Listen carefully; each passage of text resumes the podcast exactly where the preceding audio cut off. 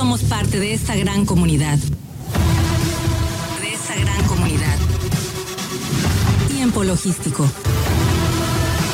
Continuamos.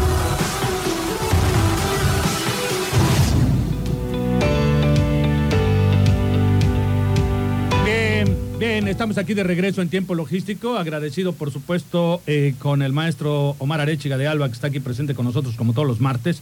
Y por supuesto, también contentísimo aquí que esté mi querido amigo Oscar Neri Estrada, licenciado, consultor internacional en desarrollo comercial, marketing y comercio exterior. Y deberían que habla, como dicen vulgarmente, hasta por los codos en materia de comercio exterior. Pero bueno. Aquí estamos presentes los tres para atender a Carla García Robledo, la maestra eh, que nos va a platicar el tema de la acreditación del destino de mercancías importada en régimen temporal. Mi querida Carla, bienvenido a Tiempo Logístico, ¿cómo estás? Muchas gracias, les mando un saludo a los tres. Gracias. Saludos, Carla. Saludos. Carla, ¿cómo podemos empezar con este tema para poder compartir la información aquí con dos expertos que tengo a mi lado? Pues mira, el primero, la, forma en la que me gustaría iniciar sería comentando el por qué la importancia de este tema. La realidad es que la autoridad está buscando cómo tener una gran recaudación y precisamente pues lo va ahorita a hablar el licenciado Oscar Neri y ha estado buscando pues las alternativas para poder recaudar esos fondos que no está teniendo en este momento por N cantidad de temas que traemos, ¿no? Entonces, hemos estado viendo que las empresas se les está acercando mucho para primero pedirle, uno, una solicitud de información como una carta de invitación, preguntándoles la acreditación de el destino de estas mercancías importadas, es decir, a dónde fueron a parar estas mercancías. ¿Pagaste impuestos? ¿No pagaste? ¿Qué les hiciste? Y posteriormente están llegando ya como tal la auditoría en firme, pero a comparación de sexenios pasados, en este sexenio precisamente las auditorías se han visto muy recias con las empresas.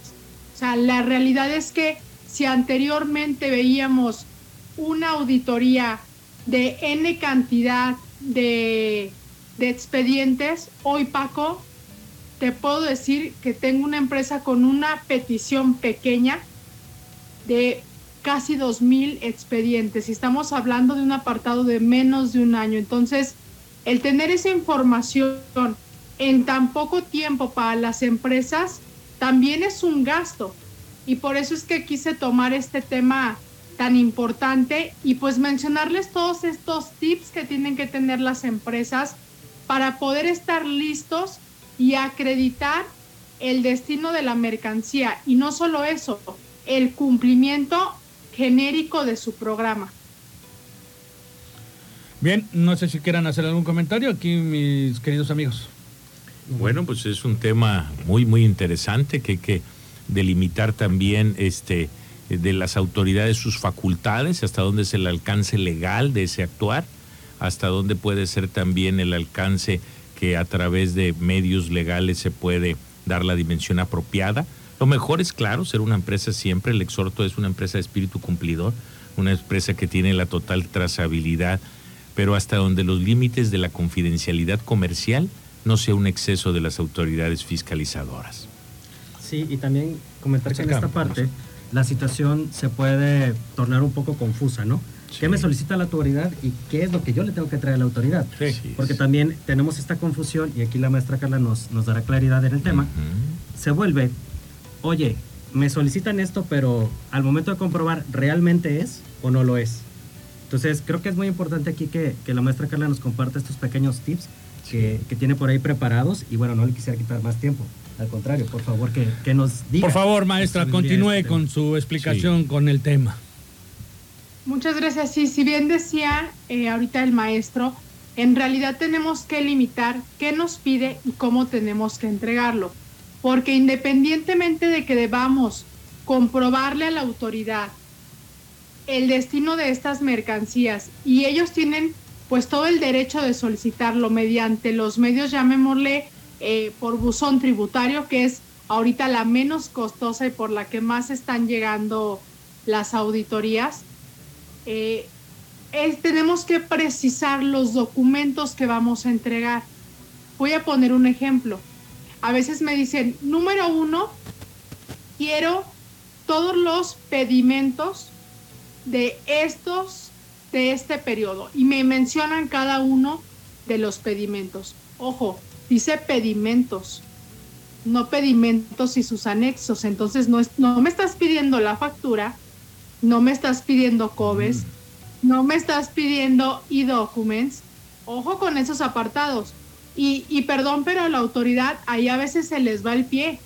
Yo he visto auditorías de la misma, de la misma este, dependencia, llamémosle SAT federal, llamémosle anexos 8, llamémosle la que quieran, y se los juro que los redactan totalmente diferentes e incluso el conocimiento de cada autoridad es diferente. Entonces, lo primero es que precisar, ¿qué me estás pidiendo? ¿Pedimentos o el expediente? Cuando diga pedimento y sus anexos, entonces sí, prácticamente es el expediente completo.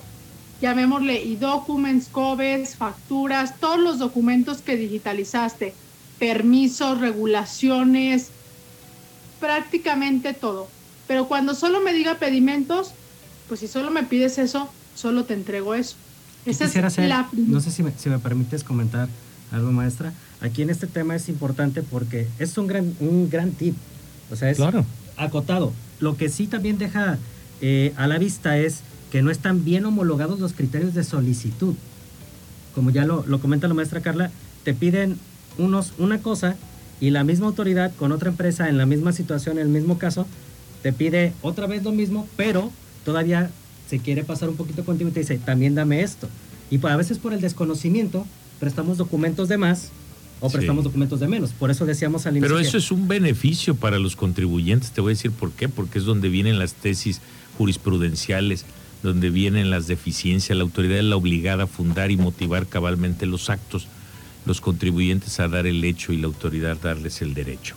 Es decir, eh, eh, la verdad es que hay que, eh, a través de los grandes asesores como los que nos acompañan y presentan, bueno, pues finalmente son tips, pero sí hay que saber leer los actos jurídicos para contestar en la debida medida y en la debida tesitura.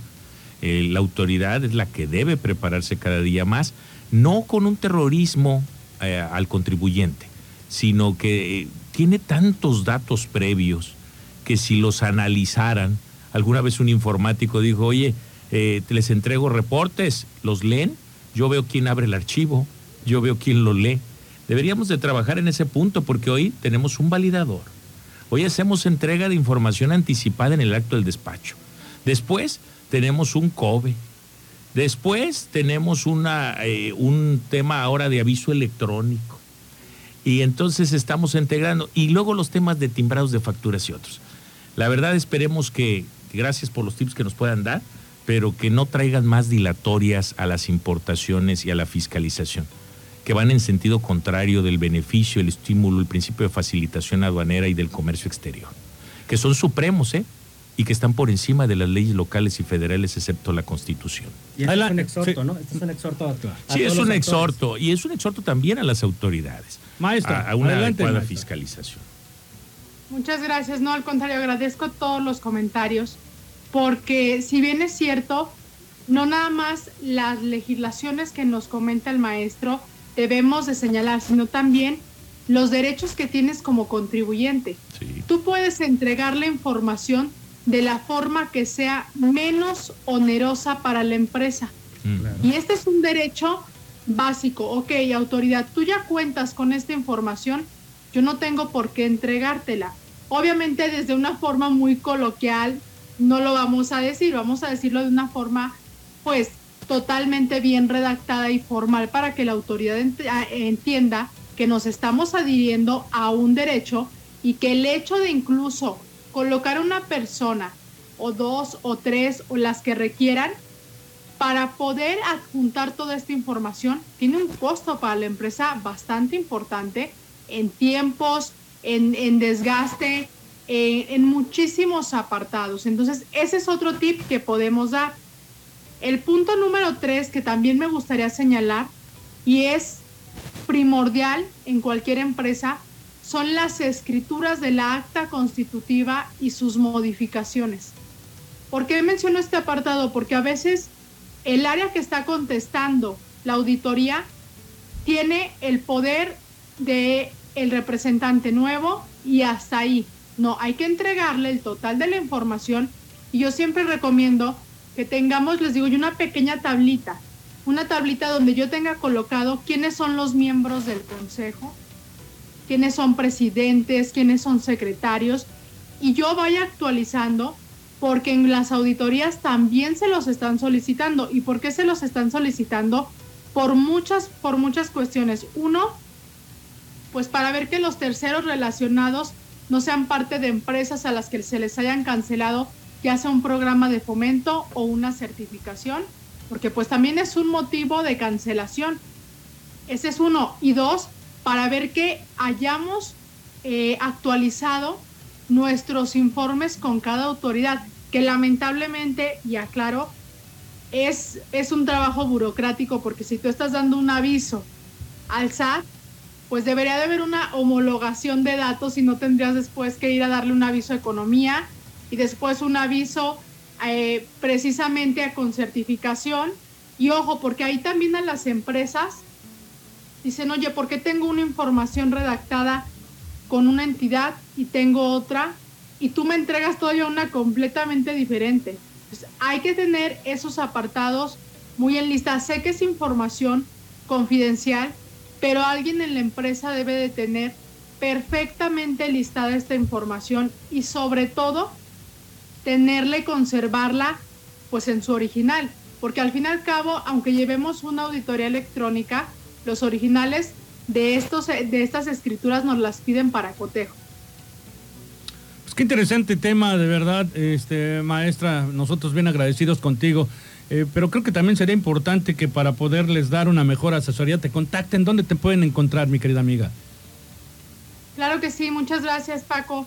Pues mira, eh, nos pueden encontrar en WhatsApp en el 477-285-0554, en la página de Facebook, que la tenemos como ATSE, Asesoría y Tramitología en Comercio, en comercio Exterior, en la página de Internet como tal también.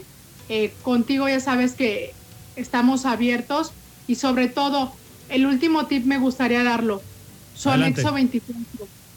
Revisen que su anexo 24 cumpla con las estipulaciones que realmente nos solicita la autoridad, porque gravosamente a veces las empresas quieren cumplir, pero no se dan cuenta que el sistema que están comprando ni siquiera da los reportes que ellos requieren para comprobar lo que la autoridad les esté solicitando. Cualquier cosa, Paco, ya sabes, estamos a la orden. Pues muchísimas gracias. Este, estamos eh, siempre contentos de recibir tu, eh, pues toda tu información que nos compartes en este programa. Estamos en contacto y hasta la próxima. Muchas gracias. Saludos a todos. Un abrazo. Hasta la próxima. Bueno, pues este importante tema también en, el tema de materia de comercio exterior, mi querido Mato. Pero bueno, pues este nosotros tenemos que ir a un corte comercial, ¿te parece? Y nos vamos al tema que vamos a desarrollar aquí entre nosotros, que vamos a platicar un poco del efecto de la inflación. Todos estos temas relacionados al comercio exterior, ¿qué tanto nos está afectando? ¿Cómo nos está afectando? Algunos tips si tenemos en la mano para poder Sobre todo que hoy va a ser reflación es un tema complicado. Pero vamos a un corte, por favor, no le cambie, que está usted en tiempo logístico. Regresamos. Somos la voz del comercio exterior. Tiempo logístico. Tiempo logístico. Permanece con nosotros.